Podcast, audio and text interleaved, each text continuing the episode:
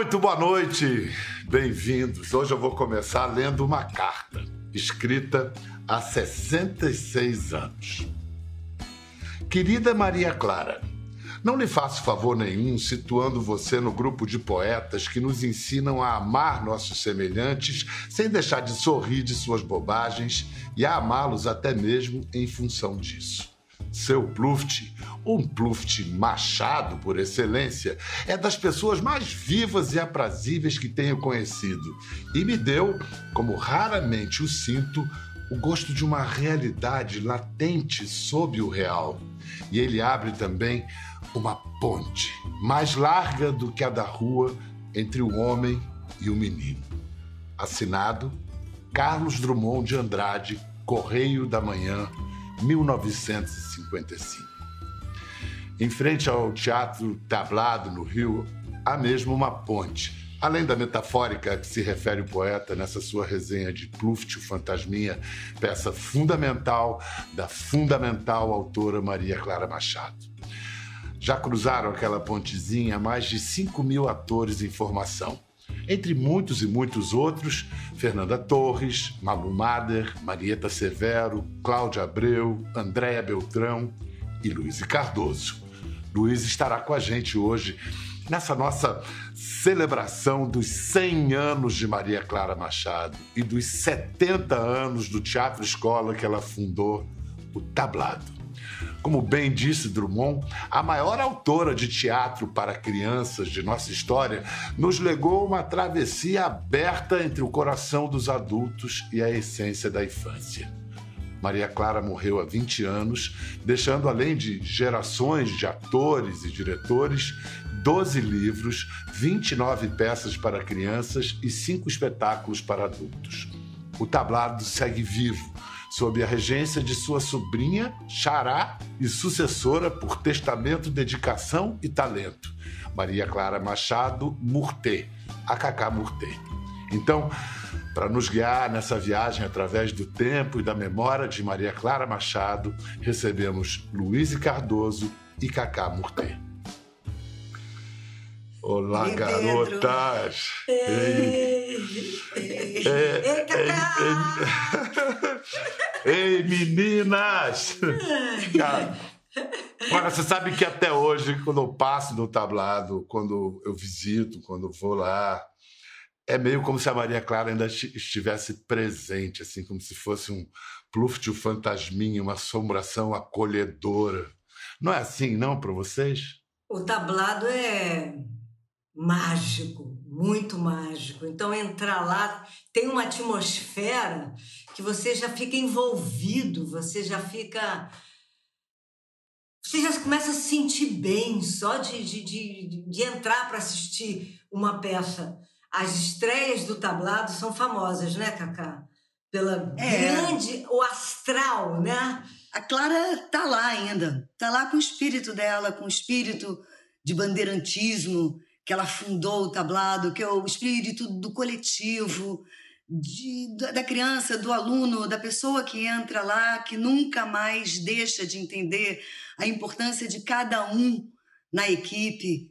Eu acho que esse é o espírito da Clara, o espírito também de moleca, de chapliniana, mas muito disciplinadora. Eu acho que a Clara tá lá. Luiz, e quando você viu a Maria Clara pela primeira vez, o que, que lhe causou maior impressão? Eu fiquei assim maravilhada, abriu um novo mundo para mim, né? Porque adolescente às vezes é escuro, né? A gente fica a gente tá perdido, né? A gente não sabe para onde que a gente vai. Então abriu um mundo para mim, eu fiquei animadíssima, nem consegui dormir quando eu cheguei na minha Aqueles, casa. aqueles olhos dela, né? Que faiscavam. É, eu fiz o curso de férias do tablado, então era de segunda a sexta, aula com ela, direto com ela. E ela acolhia aquilo de um jeito tão. como se não estivesse fazendo nada.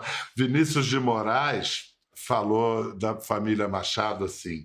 No ninho de Selma e Aníbal Machado havia seis lindas machadinhas. Estavam todas sempre em casa. todas com o nome Maria. Se eu não fosse homem casado, não sei com qual eu casaria. Bom, Cacá era o, o escritor Aníbal Machado, Selma, que são seus avós, Maria Clara é filha de Aníbal, mas com Araci, que morreu no parto quando Maria, Maria Clara tinha nove anos, ela ia ter o sexto. Estavam tentando o menino, né? Que eram cinco meninos. E ela morreu. Cinco meninos. É, agora, era uma casa extraordinária. Vinícius frequentava, frequentaram Drummond, João Cabral de Melo Neto, Portinari, de Cavalcante. Quem passava pelo Rio também tirava uma casquinha lá, Alberto Sartre, Camus foi Camus. lá, Pablo Neruda. Pablo Neruda. Em, em 1984, eu fiz um Globo Repórter sobre Maria Clara e o Tablado e eu fui com ela ao local onde antes, a, onde antes a casa se erguia. Rua Visconde de Pirajá, 487. 487. Esse era o número da nossa casa, que agora virou esse enorme edifício, no meio dessa barulhada enorme. Aqui quase não se ouve nada. Aqui nós vivemos mais de 40 anos. E a casa era famosa, o lugar era calmo, tinha sorveteiro, não era essa barulhada da agora. Casas, sempre as casas. A casa de Aníbal e a casa de Maria Clara. É aqui que ela escreve, aqui que ela trabalha, aqui que vive. Casas, sempre as casas. E que casa era essa? Quem é que ia nessas reuniões? Do meu pai? Tinha de tudo. Quando eu era garotinha, eu já via, eu já, eu já era misturada com Guignard, com Portinari, Carlos Drummond, Sclia, gente que chegava de fora, artistas que vinham do Nordeste com livro debaixo do braço para poderem, achando que aquilo era um salão. E era tudo menos um salão. Meu pai tinha horror daquela coisa social, de salão. Ele fazia um, ele gostava do bate-papo. Então o pessoal chegava para bater papo. Ele, ele, sempre fala do ato de escrever com uma grande paixão. Você acha que. É Eu acho que sim. Ele tem, uma, ele tem uma frase até no Caderno de João, né? Não lembro bem de cor, mas é que ele diz que se você não está inspirado, não escreva. Se né? todo o teu corpo não participa do que estás escrevendo, rasga o papel e deixa para amanhã. É tão bom isso, né? Isso é muito bom. Isso parece um conselho que ele continua me dando. Não vai escrever só porque você está tá escrevendo bem, só porque te pedem mais um livro não faz mais um, um, conto ou não faz mais uma peça só porque você pode fazer, pode vender isso. Olha só, ela começou a escrever, Cacá, é, para ensinar teatro de bonecos em casa, durante as domingueiras. Que peças nasceram ali? O Boi o Burra, Caminho de Belém, Pluft Fantasminha, Bruxinha que era boa, e acho Caramba. que uma adaptação da Chapeuzinho Vermelho também. Vem cá, não sei se vocês repararam, no início eu evitei usar o termo teatro infantil, peça infantil. Eu falo teatro, teatro para crianças, peças para crianças. Uma vez, um amigo meu, não sei se era um otorrino, um psicólogo, falou assim, o senhor é otorrino infantil? Eu falei, não, eu sou otorrino para crianças, eu não sou infantil. Aí é mais ou menos a mesma coisa. Ela não fazia peças infantis, ela fazia peças para crianças, com, com zero menosprezo à inteligência da, dos pequenos. Era como uma super criança escrevendo para outras crianças, falando para outras crianças. Tem uma coisa de comunicação muito. Imediata. Misteriosa. Imediata. É. é. Olha só, vamos falar do Cavalinho Azul. Essa foi montada pela primeira vez em 60, a história do menino que busca. roda o Brasil inteiro buscando um cavalinho azul. Luiz, faz aquela aquela sinopse básica de duas linhas do Cavalinho Azul para depois a gente falar mais de, da, da peça. É, é a história de um menino que via um pangaré como um cavalinho azul. E aí o cavalinho some e ele vai procurar pelo mundo o, o cavalinho azul dele. E a, acontecem várias coisas, ele passa por vários percalços. E, e no final, e no final, cada um interpreta de um jeito aquele final. O cavalinho azul que símbolo é esse? O símbolo da esperança, o símbolo do, do, do, do menino que tem obstinação. Ah, nós devemos dizer para a criança: não desista daquilo que você sonha, daquilo que você quer. Você pode dizer até para um universitário, num mundo tão louco como o mundo de hoje, que ele não desista de ser alguém. Talvez esse, essa seja a mensagem do Cavalinho Azul. É a sua peça predileta? Eu acho que é. Por causa disso? não, não, por causa de que na época que eu escrevi o Cavalinho Azul, Eu estava, eu passei quase que um ano escrevendo, é uma peça muito simbólica. É a busca do maravilhoso, é, é, é, é, a, é o pulo que eu dou, a vida estava dura para mim. Então eu dei um salto por cima da, do que me fazia sofrer. Escrevendo a peça. Escrevendo a peça, que quase um ano eu escrevi a peça. Então, quero saber a opinião de vocês duas. No fim, o que, que acontece com o menino no fim da peça quando ele realiza o seu sonho quando ele encontra o cavalo? Eu acho que ele vê o cavalinho azul mesmo, o cavalinho é azul mesmo, e ele vai embora para o mundo no cavalinho azul. Ele não morre? Não, para mim não. Você acha que ele morre no fim, Cacá? Eu nunca achei que o cavalinho azul no final fosse a morte do menino. Muita gente pensa assim. Eu É. nunca pensei. Eu Nem sempre eu. achei que ele conseguiu concretizar o seu sonho. Quanta gente, a gente tem tanto sonho e é tão bom que seja isso. Cacá tem uma história absolutamente inacreditável, uma contribuição é, que Maria Clara deu para a cultura brasileira numa negativa. Vamos lá. 1952, por ali, o pai de Maria Clara, Aníbal Machado, pede para seu amigo, o poeta João Cabral de Melo Neto, para escrever alguma coisa para o teatro da, da filha Maria Clara. João Cabral escreve, vai ao tablado entregar o texto, e aí o que faz Maria Clara? Ela agradeceu muito a ele, mas ela já tinha um alto de Natal lá, o Boi e o Burro, escrito por ela. Mas muito obrigada, e ele foi embora com o texto Morte e Vida, Severina, debaixo do braço. É uma loucura. Eu sabia isso. Eu também não, Luiz. Essa história que a Cacá contou é inacreditável. Morte e Vida Severina. Simplesmente uma das maiores obras da história da língua portuguesa. É, mas me desculpa, me desculpa. O Boi o Burro a Caminho de Belém é uma obra-prima. Primíssimo. Essa é Maria Clara. Ela ia fazer o Boi o Burro e pronto. Essa é Maria Clara. É, é isso, é. isso. Vamos falar de Pluft o Fantasminha. A, a peça que tem diálogos que às vezes são tão. são poemas sublimes. Luiz foi Pluft em, em 7.4, Kaká em 7.7. Luiz ainda fez a mãe do Pluft em 2003 com Cláudia Abreu de Pluft. Vamos entender. Direção o- da Cacá. Direção, direção da da Cacá. Kaká. Vamos entender, direção. vamos entender o que, o- o que Pluft significou para Maria Clara. Que eu sei exatamente o que, que é. É o medo da Maria Clara, Maria Clarinha, do mundo, da vida. Depois de muito tempo eu comecei a ver o que, que é e, e é o medo de todos. É o meu medo mesmo, meu medo da vida.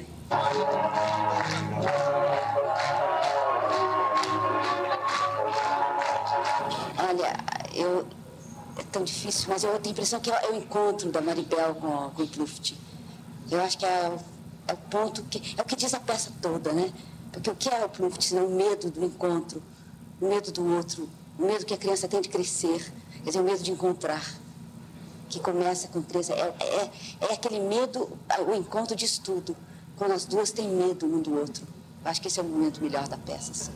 Agora, Kaká, eu sei que quando a Luíse foi fazer o Pluft, esse, esse começo era. Mamãe, gente, existe. Aí a Luíse deu uma cor diferente no Pluft. O que, que ela fez com o Pluft dela? Ah, ficou serelepe. Ficou muito serelepe. Ficou um, grande ginasta, pulava de um lado para o outro, pipocava pelo palco. Era peça de 50 e... montada pela 55, né? Montada pela primeira vez em 55. O que, que tem essa história que crianças de todos os tempos vão sempre se identificar com ela? Luíse.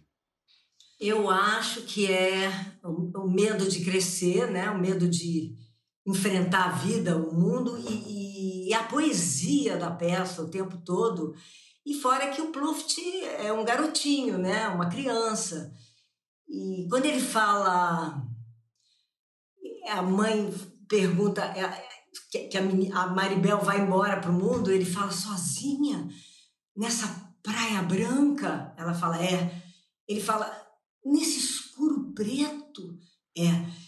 Então, é o tempo todo assim, e esse medo né, de, de, de crescer, de, de, de ir para o mundo, é, bate em todas as crianças, até nos adultos também. Eu morro de medo também, até hoje. Luiz, e quando você entrou no tablado, como você disse, num curso de férias, no, na angústia dos 15 anos de idade, o que, que Maria Clara disse na primeira aula sobre os instrumentos do ator comparado a outros artistas? Ela falava que o pintor lidava com as tintas, o escritor com a palavra, os músicos com os instrumentos e o ator lida com gente. Aí o olho uh, brilhava. Gente! Aí eu. Ah, ah, e eu gosto de gente, eu sempre gostei de gente. Qualquer tipo de gente. Gente, eu gosto, eu gosto. Vamos ver as imagens agora de uma das turmas do tablado no ano de 1972. Vamos ver se vocês reconhecem alguém. 72. Bem, que é o tablado? O tablado é um grupo amador. O tablado é um grupo experimental. O tablado é uma escola, uma escola de teatro. Mas, sobretudo, o tablado tem sido, nesses 20 anos que nós estamos completando no ano passado, uma grande experiência humana. E os jovens continuam frequentando o tablado, cada ano os cursos se multiplicam, as peças. E hoje mesmo estamos aqui com curso de férias. Oi, oi, pessoal chegando para a aula. Oi, pessoal, oi. O pessoal vai entrando lá. Olha lá. Lá, vamos começar.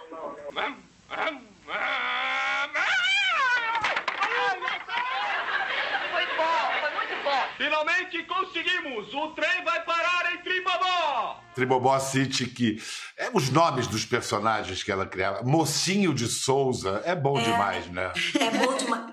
Era o, era o Tornag, Eduardo Tornag, mocinho de Eduardo Souza. Tornag. Maria Belezoca também é ótimo. Maria Belezoca.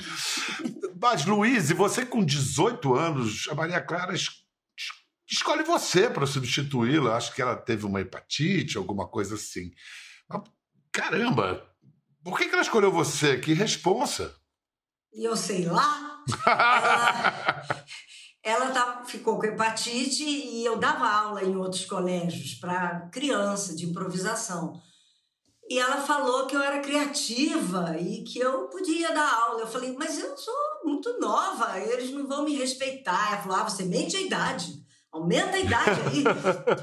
Consta que você deu aulas aqui, vai me dizendo se eu estou certo. Marcelo Serrado, Drica Moraes, Henrique Dias, saudoso Luiz Carlos Torinho, Malu Mader, Maria Padilha, Lúcia Veríssimo, Luísa Tomé, Felipe Camargo, Patrícia Pilar, tudo ali, feito à mão por Luiz ali, na mão dela. Fazemos juntos. É isso, é sempre assim. Vou mostrar uma foto da turma de 84, vamos ver quem a gente reconhece. Eu acho que é da turma do 12 dos 12 Trabalhos de Hércules, que saiu muita gente. Ah, É o Bata- Batalhinha ali? É, Roberto. Batalhinha. Roberto Batalhinha. Malu, Malu Mader. Malu Mada bem no centro ali. É, é. Bem no É, centro. Eduardo Galvão em cima da, da Malu. É, Eduardo Galvão. Alexandre Frota lá em cima. Drica, que é no cantinho. A Drica. É. Marcelo Novaes. Marcelo Novaes. Ana Cotrim. Quem mais? É muita gente. Muita gente. Nossa, como, como formou gente. Vem cá. Cacá, você eh, hoje já é há tempos a diretora do Tablado, a sucessora de Maria Clara. Não foi, não deve ter sido fácil conquistar a confiança profissional de sua tia, né? É, ela não confiava em mim, não. Até porque eu era muito doida, né, Luísa? Não, eu era, nem eu- eu- tanto. eu- eu era muito inadequada. Eu não, eu não me dava bem nas escolas, eu fui expulsa de várias escolas, mas no tablado eu funcionava muito bem. Eu adorava o tablado, eu adorava ir para o tablado, eu tinha disciplina, eu tinha horário. E a coisa foi indo naturalmente. Quando eu tinha 14 anos, a Clara me falou: Olha, eu fiz um testamento agora e botei você como herdeira da minha obra. Eu comecei a chorar. Falei assim: Não, Clara, pelo amor de Deus, tem 18 primos. Não faz isso comigo, não dá só para mim. E meu irmão, como é que vai ser? Ela: Não, Cacá, vai ser seu. Então, ser herdeira eu já sabia desde os 14 anos. A coisa do tablado foi sendo natural também. Ela foi me colocando para dirigir as peças dela. Depois me botaram para dar aula. Eu fui comecei a dar aula com 18 anos no tablado. A saída do, do palco desse mundo, Cacá, como é que foi o fim é, de Maria Clara? Você estava próxima a ela? Foi sereno? Foi sofrido? Como ela partiu? Clara partiu é, de uma forma muito bonita, muito bonita. Porque foi na casa dela, eu, meu filho e a Débora Alain, que meu filho namorava a Débora na época, Alain, e fomos todos para casa dela em Ipanema. Acampamos lá durante uma semana, durante a última semana dela. Mas antes tínhamos ido para Mauá, Visconde de Mauá também. Lá a gente brincou de várias coisas. Foi uma partida muito com todo mundo, todos os amigos, tinha visita o tempo inteiro, todo mundo muito juntinho dela. Foi, um, foi uma linda morte, se pode se dizer assim. E o médico mandava, não sei se a Luísa se lembra disso, o médico mandava ela fumar um bagulhinho, porque pra, por causa das dores e tudo. Aí a gente ia para lá e fumava umzinho com a Clara. Aí a Clara ficava com aquele olhão lá de aquário, né? Assim, e eu assim, Clara, como é que você está se sentindo? Ela, na Patagônia, Cacá. na Patagônia. que delícia! Senso de humor até o fim, que, que incrível, brilho. incrível. Que coisa mais inspiradora. E você, as suas últimas lembranças, Luiz, da, da Maria Clara? A gente era muito presente, né? O elenco do tablado, os alunos, a gente estava sempre lá na casa dela. E eu estava gravando uma novela, é, Porto dos Milagres, e o Leonardo Brício me ligou falando: venha para cá que ela está partindo. Eu falei, mas eu tô nos últimos, meu cenário é o último, eu tô em todas as cenas, não vai dar para eu ir. Eu fiquei angustiada, inverteu tudo, aquela coisa que acontece em novela, trocou tudo, meu cenário passou para o meio, eu fiz e fui para lá. Quando eu cheguei lá, tava todo mundo lá, os alunos todos, o elenco, o Cacá, claro, a Sura, todo mundo lá, e apagou a luz, não sei porquê. É. Aí eu fiquei, eu, a Clara e o Leonel, Leonel Fischer. E eu fiquei de mão dada com ela, e falando com ela, e ela. E aí todo mundo entrou no quarto e a gente fez um. é, fiz- fa- falamos um Pai Nosso e ela partiu. Foi sensacional. Foi lindo, lindo. foi lindo. Uma, uma vida dessa tinha que ter um fim digno de uma peça de Maria Clara Machado, né? Uma- E, e não deu bonito. medo nenhum, porque ela foi, partiu muito bem. Olha só, uma notícia muito legal. Agora o Pluft vai flutuar na frente de nossos felizes narizes. Um longa-metragem em três dimensões, 3D, que vai estrear nos cinemas assim que as condições sanitárias permitam. Imagina que barato que vai ser Pluft flutuando, flutuando no meio da sala do cinema. Eu imagino que o momento não deve ser dos melhores para o tablado no meio da pandemia.